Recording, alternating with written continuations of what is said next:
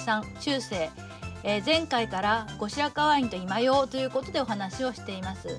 で前回はですね今用のところ歌謡としての今用の話がメインになってしまってえ肝心の両人秘書九伝集についての話が全くできませんでした。ですので、え今日はですね、えこの九伝集について、え徹底的に深掘りをしていきたいと思います。それでは始めていきます。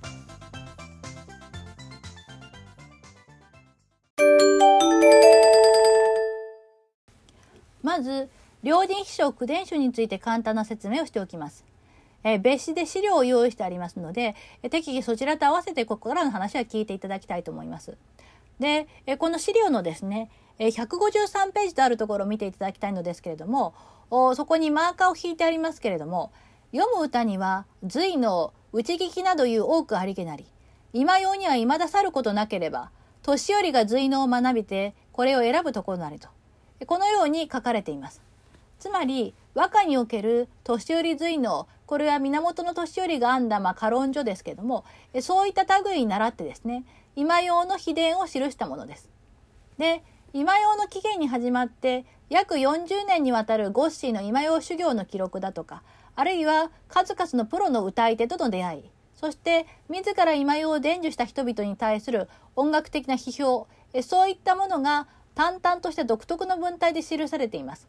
さらにはそれと合わせて熊野や鴨といった社寺三景の場で彼が体験した今用をめぐる不思議な霊言談も語られていると、え、こういうものです。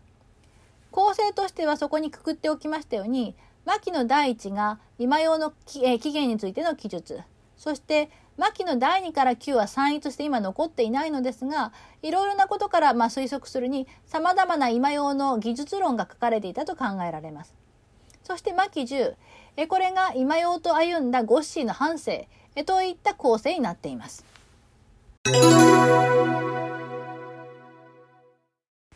え次にえ牧10の構成について少し詳しく触れておきました。え勝手にですね、私の方で、え両人秘書九伝集牧10に見る、陳と今用ということで、まあ、見出しを作っておきました。で、これはですね、丸1から丸17まで、えー、この資料とですね、対応する形になっておりますので、資料と合わせて聞いていただければと思います。まず丸1。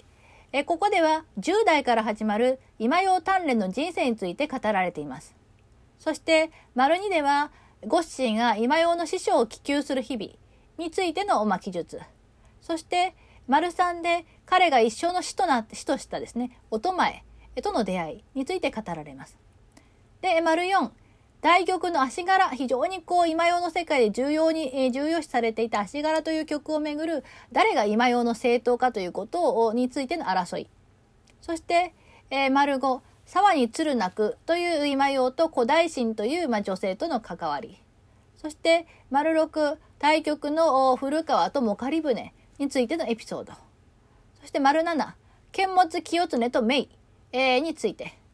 で、丸8、剣持清常の久靴目育成、プロデューサーとして剣持清常がどういうことをしていたかと。まあ、こういったことのエピソードです。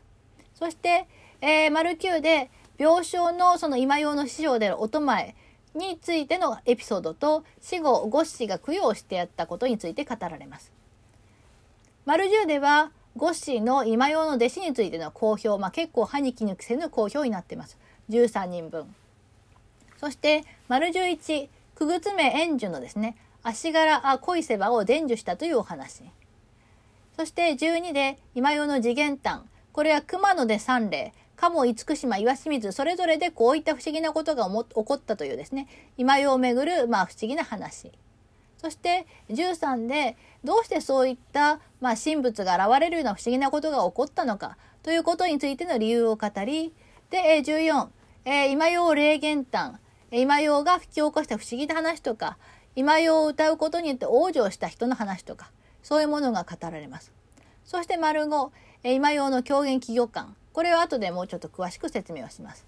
そして丸16、声技の悲しき。要するに、音声っていうのは消えてしまって後に残らないのだということについての自覚的なもの。で、最後に17で追記という形になっています。で、ここから資料を見ながらですね、え適宜ピックアップしながらその内容について触れていきたいと思います。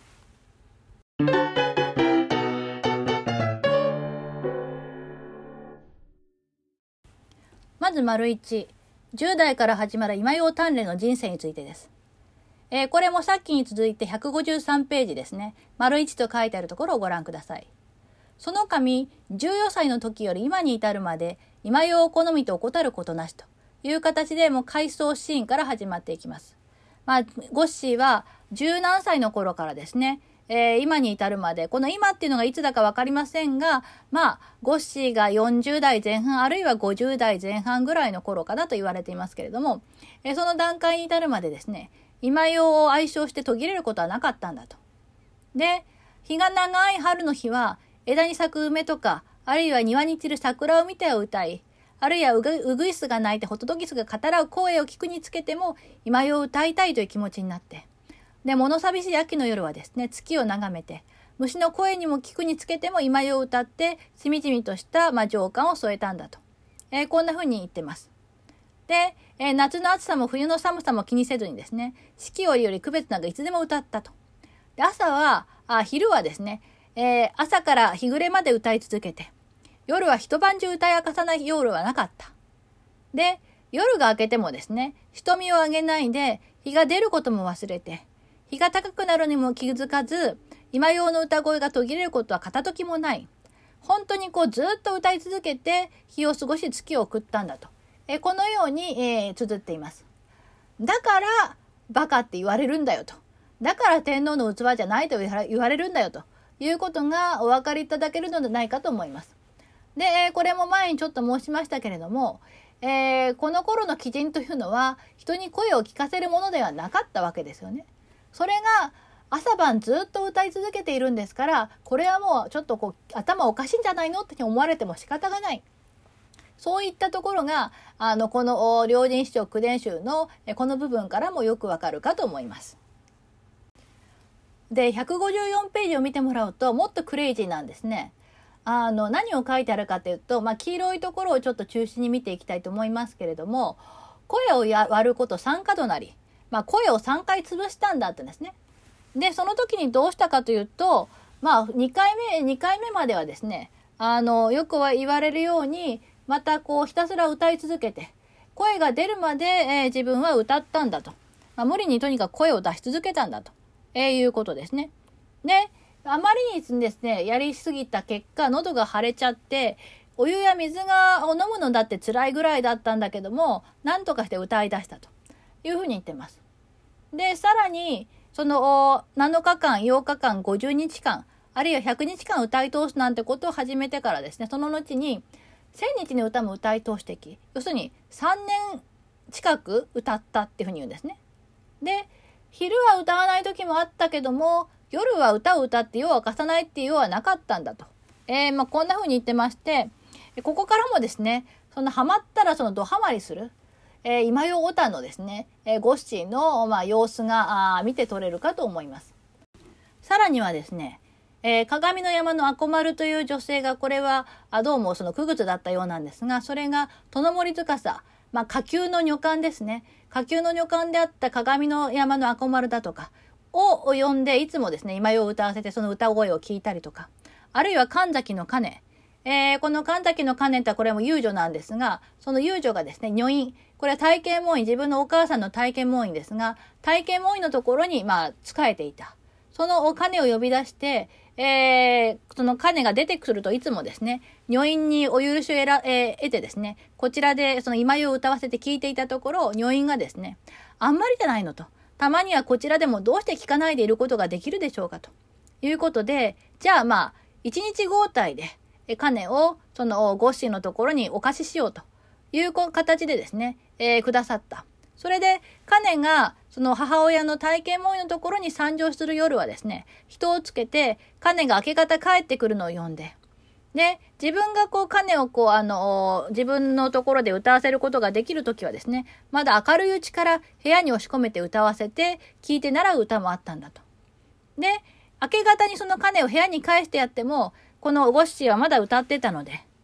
で、その歌ってる時がですね、ちょうど鐘の部屋っていうのはゴッシーの部屋の向かい側にあったので、その夜が明けた後もまだですね、えー、音が聞こえない、鼓の音が絶えない。これは今よっていうのは鼓の伴奏で歌うものなので、鼓の音が鳴ってるってことはゴッシーが歌ってるっていうことなので、一体こう、いつ、まあ、お休みになるのでしょうかと。えー、こういうふうに呆れていたということだったと。で、このように今井を愛好して、もうそろそろ60に手が届くようになったんだと。え、こんなふうに述べています。この辺りもですね、本当に何でしょう、こう、もう今用狂いも甚だしいゴッシーの様子が伺われますよね。また、ここからわかることがもう一つあります。それは何かというと、さっきもちょっと触れましたが、鏡の山のアコ丸、まあ、鏡山のゆ、えー、区靴であったアコ丸が、殿もずかさというですね、えー、身分の低い女官という形で、えー、宮中にいたということ。そして、神崎の遊女であった金、これも体験門院に仕えていたんだということ。身分的には非常に卑しい人たちなのですけれども、それが、えー、女院のところに出入りするような立場になっていた。要するに、プロの歌姫として、えー、叱るべくですね、えー、抱えられていたっていうことがわかるわけです。で、こういった環境がまたゴッシに影響を及ぼしていたということですね。要するに、プロの歌姫の今用を絶えず聞くことのできる関係にあったということも大きいわけですね。だから、まあ、それが、あそういった環境も幸いして、ゴッシはますます今用へのですね、造形を深めていったということになるわけです。え次に丸2、今用の死を希求する日々についてです。これ155ページからですね。で、ここですね、何がきっかけかというと、旧安元年8月22日、体験門院失せさせた前にしかば、火を打ち消ちて闇のように迎えたる心地してくれふたがりてありしほどにと。えー、このような書き出して始まっていきます。で、この段階ではですね、えー、ゴッシーは、えー、カとか、さっき出てきたカネですね。そういった人々の歌を聞いて学んだりとか、あるいは今用仲間のでですね、お互いに知らない歌をまあ習いっこして、で、歌のレパートリーが増えてった。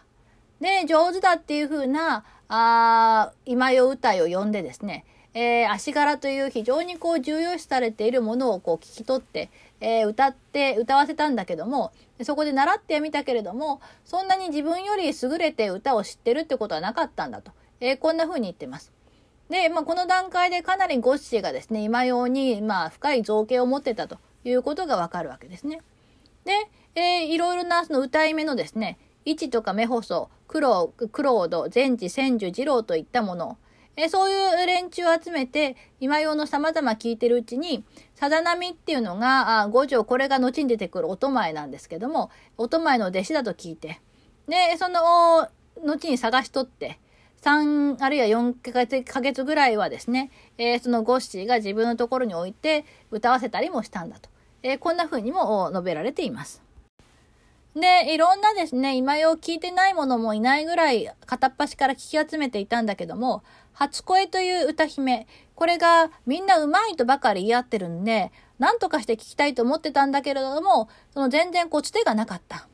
だけど、二条院のメノとの拷問殿という、まあ、えー、女房がですね、連れてきましょうと。えー、こんな風に約束してくれた。だけども、さっき言ったように、お兄さんのストックインとですね、同じ御所にいて、で、やっぱり遠慮があるんだと。えー、こういう風に聞いて、えー、そういうわけで、その、ゴッシーのいるところではなくですね、えー、推しの工事京極のというところにボーボン殿が連れてきた。で、えー、そこで一晩中歌わせて聞いて、えー、イン自身も歌ってですね、歌のことなんかを互いにこう質問したりして、夜明け頃に、まあそこの元のところに返してやったと。えー、こんな風に語られています。で、その次にこれ156ページにマーカーを引いておきましたが、核のごとき神立ち目、天井日とは言わず、今日の男女、ところどころの発したもの、増子、江口神崎の遊び、国々の区別、上手は言わず、今用歌う者の聞き及び、我がつけて歌う者は、歌わぬ者は少なくやらんと。えー、こういうふうに言ってます。もう歌、今用が歌えるもので、えー、自分が噂で聞いて、自分がつけて歌わないものは少なかっただろうと。えー、こういうふうに言ってる。とにかく片っ端から今用を歌えるって人を集めてですね、インは、えー、彼らと一緒に今用を歌ったのだということが、ことで、えー、わかるわけです。さらに、その後ですね、沢のアコマロという幕靴を読んで、で、いろいろな稽古をしていたんですけれども、おこの絵の院がなくなってしまったのがきっかけで、なんということもなく、この沢のアコマロからの今用の稽古は途絶えてしまったと。えこのように語られています。で、今まで見てきたように、まあ、様々な歌姫との交流の記録がここには綴られています。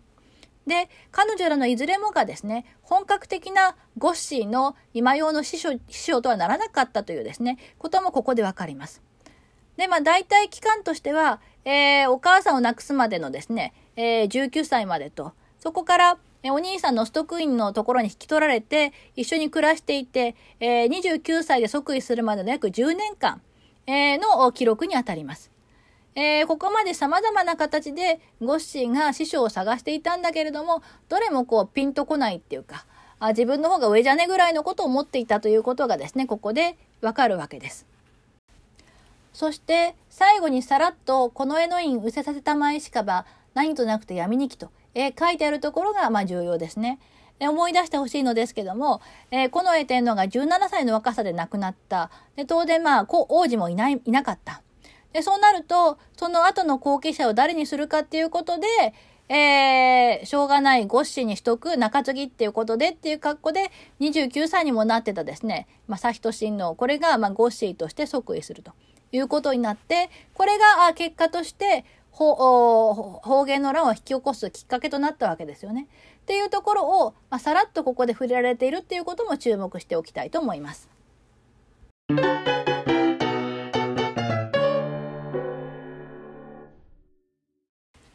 えそして丸三、オトマイとの出会いです。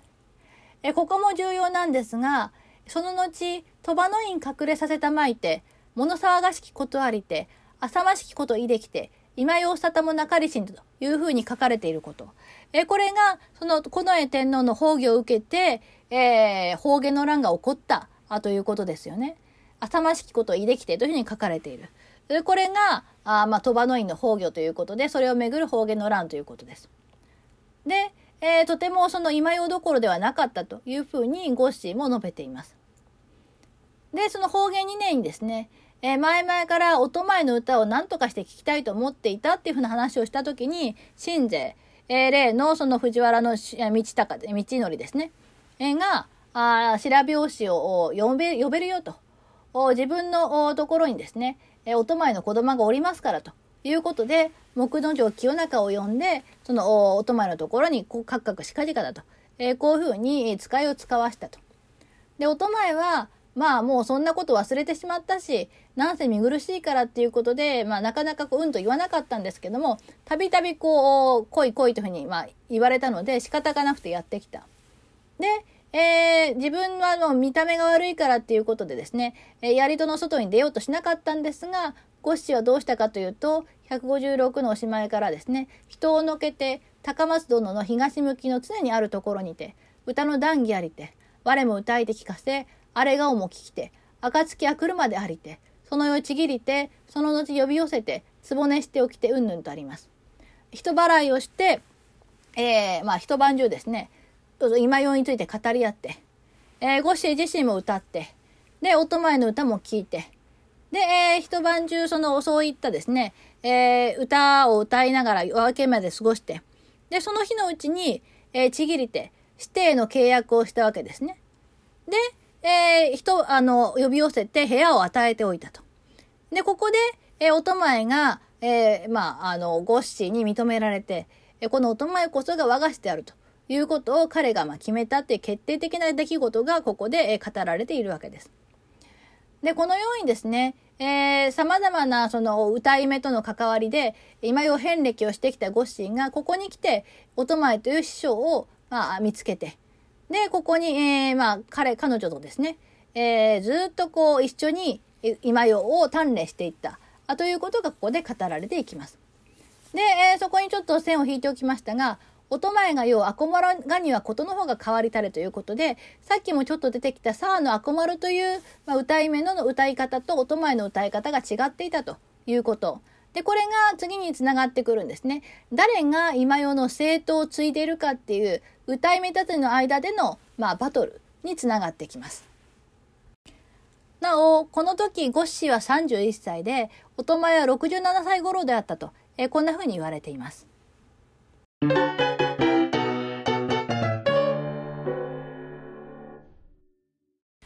え次に丸4です。宝珠寺というのは、まあ、今はないんですけれども、えー、以前ですね、その、その頃、ゴッシーの、まあ、住まいとなっていたところです。で、この宝珠寺で、えー、仏前に花を備える法会が行われていた時に、今用の談義があった。で、一晩中歌ってですね、その翌朝に、いろんな人たちがいた時に、沢の赤丸がこんなこと言ってましたと。歌の批判をして言うには、五条殿、これがおとまえですが、年はおいくれたれど、声も若く、世にめでたく歌わるれど、大古体の足柄のようば歌わでやらん。名が子にして、しばらく美濃にありしかど、特今日にいにしかば、清,、えー、清常などがようこそ習いたらめ。名も、誠の子供のように読む教えざりけものといいしと。えー、こういうふうに言うんですね。どういうことを言ってるかっていうと、このサーの赤丸が、そのどんなことを言ったかというとですね、え五条殿、まあ、お前様は、年はすっかり取ってしまっているけれども、声も若々しくて、大層見事にお歌いになるけれど、重要な古いですね、これ足柄様式を歌わないんじゃないかしらと。だってあの人はメイの子供としてしばらく美濃に住んでいたけれども、早くに京都に連れて行かれたので、清常なんかの歌い方を習ったんでしょうと。メイもまさか本当の子供みたいに教えなかったんでしょうよと。えこういうふうに言ったというふうに、えー、言われます。で、そういうふうに、まあ、ディスられたということをですね、聞いたおとまが、さあ、もう一おらんこと頼りに候。まあ、そういうことでしたらば、ちょうどいい機会だから言いますよっていうことで、まあ、売られた喧嘩買うわよということで語ったということで、えー、157ページのおしまいから続くんですね。まあ、どういうことかっていうと、もうこれはちょっと現代語に訳したところだけお話ししていきますけども、その、剣物清常がですね、尾張の国に下った時に、ちょうど美濃の国に泊まった時に、それは私、お前が12、3歳であったんですが、で、そこでメイに連れられて、その清常のところに行った時ですね、清常はこう私の歌を聴いて、めったにない素晴らしい美声だと。どうしたって将来、まあ世間に名を馳せることになるだろうということで、そのまま私を連れて京に登って、で、メイと一緒にそのまま同じ家に可愛がっておいていた。で、その時清常がメインですね。長い間、あんたの世話をしてきた代わりとして、お前に歌を教えてやれと。え、こういうふうに言った。そこでメイは、まあ、神仏に制約を立ててですね、私に歌をすっかり教えてくれたんだと。で、えー、もうこれはもう、あの、当たり前の、これは、その、この黒幕、私が正当かどうかっていうのは、どうやって決着する、つけるつもりなのかしらと。えー、こういうふうに、えー、まあ、売られた喧嘩を買うということで、えー、ここからですね、じゃあ私も言い分があるからっていうことでですね、アコマルの母親についての話をし始めるということになるわけです。で、あの、今用の政党、誰がこう今用を正しく継いでるかっていうことは、彼女ら歌姫にとって非常に重要な問題で、えー、みんなプロの意地をかけてですね、我こそが政党っていうことを、まあ、主張したい。そういうですね、女性たちの激しいバトルがここで、えー、始まったということがわかります。で、ここからおとまいの反撃が始まります。そんなこと言ってる赤丸もですね、この赤丸のお母さんっていうのは、えー、大大臣のお姉さんに和歌っていうのがいるんだけども、その和歌が言うにはですね、えー、この赤丸の母は資産に早く死に別れて、で、大国の歌を歌うことができないでいた。それを土佐の神の森種が甲斐の国に連れてって、その時に習ったんだと。えー、こういうふうにメイが言ってましたと。えー、こういうことで、その沢の赤丸のお母さん自体が、実際にちゃんと母親から習ってないんだと。えー、こういうふうに、えー、ネタばらしをしてしまうわけですね。で、その、そういった形で、もうその二人のですね、まあ今用の第一人者と言われている、この沢の赤丸もさっき見たように、ゴッシーに今用を教えてるわけですよね。そういったゴッシーに今世を教えている女性たちの間で、我こそが静着だと。今世の正当を継いでいるのは自分たちなんだっていう、自分なんだっていうですね、プライドがあって、それでお互いを許せないっていうふうな形でディスり合うっていうですね、非常にこう激しい、あの、芸能界のあり方っていうのがここから見えてくるわけですね。で、ここで何が問題になってるかっていうと、この今用っていうのは、その実施に総称される、自分の子供に継がれるんだということ。が大事で。で、このアコマロがおとまえっていうのは、メインは直接のあの実母ではないじゃないかということ。で、おとまえのアコマロ批判っていうのも、このアコマロのお母さんだって、実際に母親から習ってるわけじゃないじゃないかと。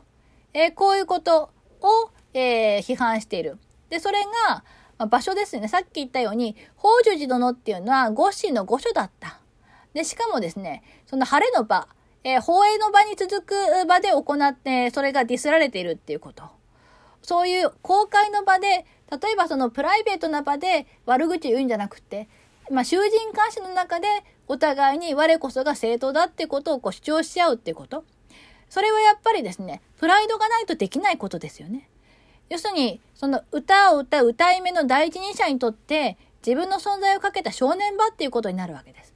そういったあり方もこの陰の書きぶりからまざまざと浮かび上がってくるっていうことです。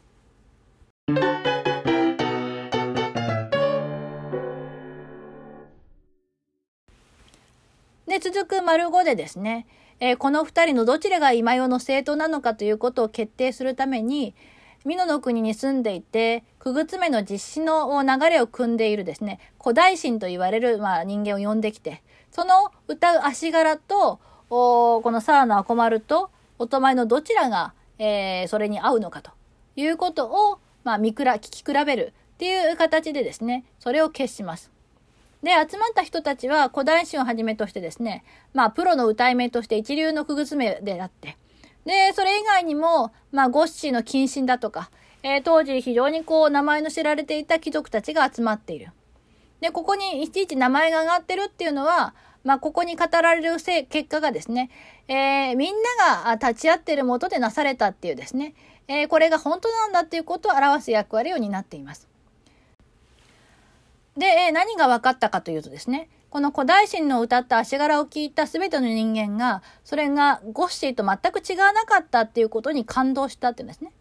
で、えー、これは何を意味するかっていうと、先ほどから申しているように、えー、ゴッシーは音前としての契約をなしましたので、音前から学んだ足柄と、この古代史の足柄がイコールであるということ。ですので、政党はえー、やはりお前であったんだということがわかるわけですけども、ここに語られるものがですね、いずら困るがに似たりける、五条がにはたがわずとか、釈迦の実りは浮き木の歌、今到来魅力たぐるところなど、梅雨ばかりも五所の御用にたがわずと。いったですね、当時のその時の人々が、あの、リアルに話している会話がそのまんまこう、綴られていて、非常にこう、リアルで臨場感にあふれる、そういった語り口になっているわけですね。そして160ページにはですね、え古代神っていうのは、歌わせる歌をばことに大に歌わせて聞きしなりと。要するに聞き上手だった。え、よく、うまい具合に聞いて相手によく歌わせる、そういったこう、プロだったというふうに書かれていて。で、一方のアコマラはどうだったかというと、この一件でですね、少し世間の評判が下がって、ディスる人もいたんだと。で、アコマルの方は、あんまり知らない歌も知っているふりをするので、かえって化けの皮が剥がれたんじゃないかと。え、こんな風にですね、ゴッシーは割とシビアにアコマルについてはコメントをしています。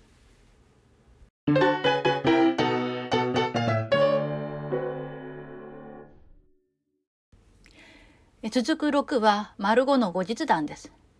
でこの今用の会の後で、えー、ゴッシーがですね、お泊まりに尋ねてみたんですね。何を尋ねたかというと、えー、この古代史の歌い方は、古川というものだけが似ても似つかない。なんでなのかと。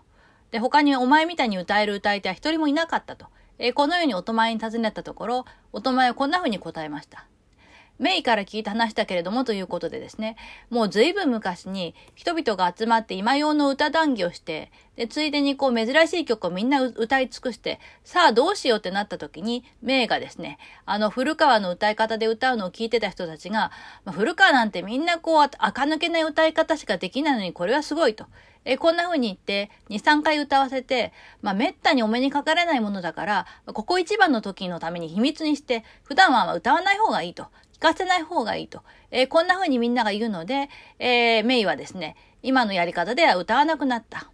で、しばらく経ってからメイが、この歌い方で改めてこの古川披露して、で、音前がすぐ後をついて歌ったのを、え清綱が聞いていて、まあ、素晴らしい節回したと。普通の曲とは全く違って聞こえる。これじゃ他の人はとてもつけて歌えないだろうと。えー、こんな風に言った通り、本当に誰も知らなかったし歌えなかったと。で、一緒に来ていた古代神のまあ親である大大神も歌えなかった。で、その後になってこの大大神がメイとお前がいるところにやってきてですね、古川にあんな歌い方があるのを私だけ仲間外れにして教えてくれないなんてと、えー、こういうふうに恨み事を言ったので、もう仕方なくてですね、あれは古川の中にモカリ船という歌い方があるのよと。でまさかあなたがまだ知らないとは思わなかったからね、というふうにごまかしたんだと。え、こういうふうにメイから聞いたというふうにお前が語っている。で、えー、さらに続くんですが、メイはですね、資産というまあ、区別がなくなったとも生きてたんだけども、他の遊女たちがみんな自分のところで歌を習っていったのに、上手くなったらですね、えー、メイじゃなくて資産に習ったと。えー、こういうふうにあっちこっちで言ってるのを聞いて、ひどくぶち切れてですね、でも誰にも教えなくなった。で、資産の弟子の中でも、メイは進んで他、外に出るタイプじゃなかった。まあ、どっちかと引きこもりタイプだったので、周囲の人たちは、メイのことは気に入らない、気に入らないと思ってた。だけど、この大大臣だけはですね、いつも親しげにしてきて、で、どんなことでも仲間外れにしないというふうに思ってた。で、メイは、この乙前と大大大臣を区別しないでいたんだけれども、それなのにですね、まあ、逆恨みみたいな形で恨まれたのが辛くって、そんな風に、もかり船なんだって言ってごまかしちゃったんだと。えー、このように乙前が話して聞かせてくれたんだと。えー、こういう風に語っています。で、その話を、まあ、ゴッシー自体は、なんとなく忘れてたんだけども、えー、その次の5月にまた、ゴッシーの御所の法重寺でですね、江口や神崎の友情、あるいは大墓スマタのですね、スノマタのくぐつめ、こういったその歌い目たちが大勢集,、えー、集まってですね、今用の会になった。そこで、えー、思いついて古代史にですね、お前の歌い方はお前とどこも変わらないのに、古川だけは全く違うね。なんでっていうふうに聞いたところ、え古代神が、いや、全然変わりませんよと。えどこが違うのかわからないから、ご所様歌ってくださいませんかと。えー、こんな風に言うので、えー、ゴッシーが歌って聞かせたら、ああ、その歌い方はモカリ船と言うんですよと。親の大大臣がそう教えてくれましたと。えー、こんな風に言った。あという風に語っています。で、え、それを聞いてゴッシーはですね、大大臣にメインが、まあ自分の古川の歌い方をモカリ船だってってごまかしたという話を思い出して非常に面白く思ったと。えこういうことが語られています。で、これ随分長いエピソードなんですが、ここではですね、資産の弟子がメイで、メイの弟子が音前で、音前の弟子がゴッシーなんだと。で、そして、それこそが正当な今用の系統なのだということをゴッシーが主張している、そういった、あまあ、箇所と読むことができるわけですね。で、えここからさらに丸7に続きます。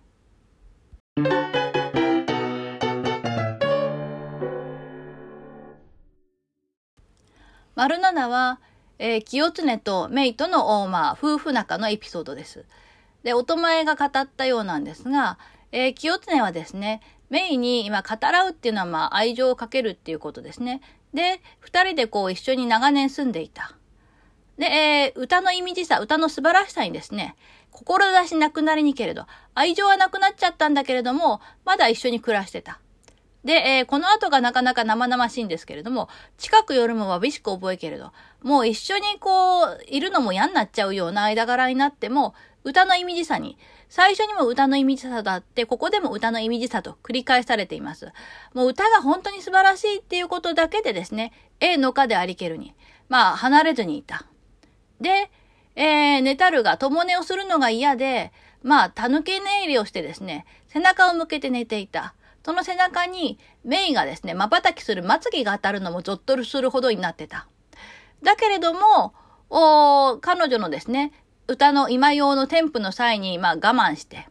で、メイが大墓に行くときには一緒についてって送ってやって。で、また帰るときには迎えに行って連れ帰ると。え、こういった、まあなんでしょう、マネージャーみたいなことをして、で、後にメイが年を取ったら、まあ、食いぶちを与えて生活の世話をしてやったと。で、それに対して、えー、まあ、おとまいはですね、えー、最近の人だったら、愛情がなくなったらですね、たとえ同じ都の中でも通っていったりしないでしょうよと。えー、こういうふうに言っていた。この清常という人、実はあの西行の母方のおじいさんで、えー、次の丸八でも清常に関するエピソードが語られていますが、今で言うところのプロデューサー兼マネージャー、あなんでしょうね、秋元康みたいな感じをイメージしてくれるといいかなと思います。で、えー、くぐつの女たちにとってはですね、今よを歌うしか食べていく道がないわけですね。そういった彼女たちにとって、えこのような形で、え自分のこう、芸の、芸が認められて、生涯大事にしてもらえるというのは、ある意味理想とも言えるでしょう。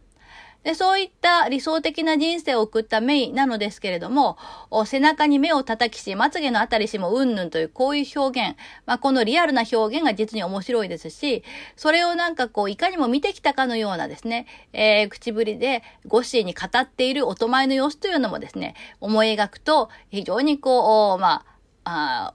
くすっと笑いたくなるような場面、だと思います。それを一体こう、まあ、どう、どういう顔でね、ゴッシーが聞いてたのかというのも興味深いところですよね。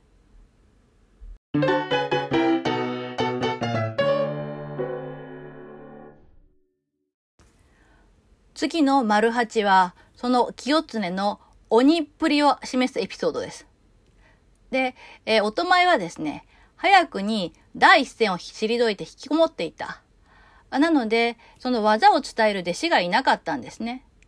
で、えそこに、中納言家重、家成教がですね、貞波という遊女に歌を教えてやってくれと、えこういうふうに言ってきた。